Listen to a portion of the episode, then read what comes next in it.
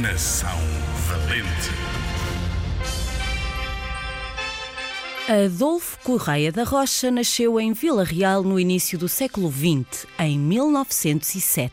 Ficou conhecido de todos os portugueses como Miguel Torga, o seu nome artístico, ou como se diz em literatura, o seu pseudónimo. Este grande escritor português estudou medicina na Universidade de Coimbra, por isso, além de escritor, ele também foi médico.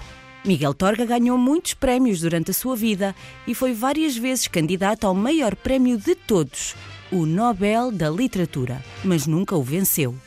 Escreveu imensos livros e textos em poesia, prosa e teatro. Sabes o que é que o Miguel adorava escrever? Contos. E sabes o que é que podes pedir aos teus adultos? Que te ofereçam um livro do Miguel Torga que eu sei que vais adorar. Chama-se Bichos e conta histórias de animais. Não te esqueças deste nome, Miguel Torga, e não te esqueças de, ao longo da tua vida, ires lendo o que este valente escritor português escreveu.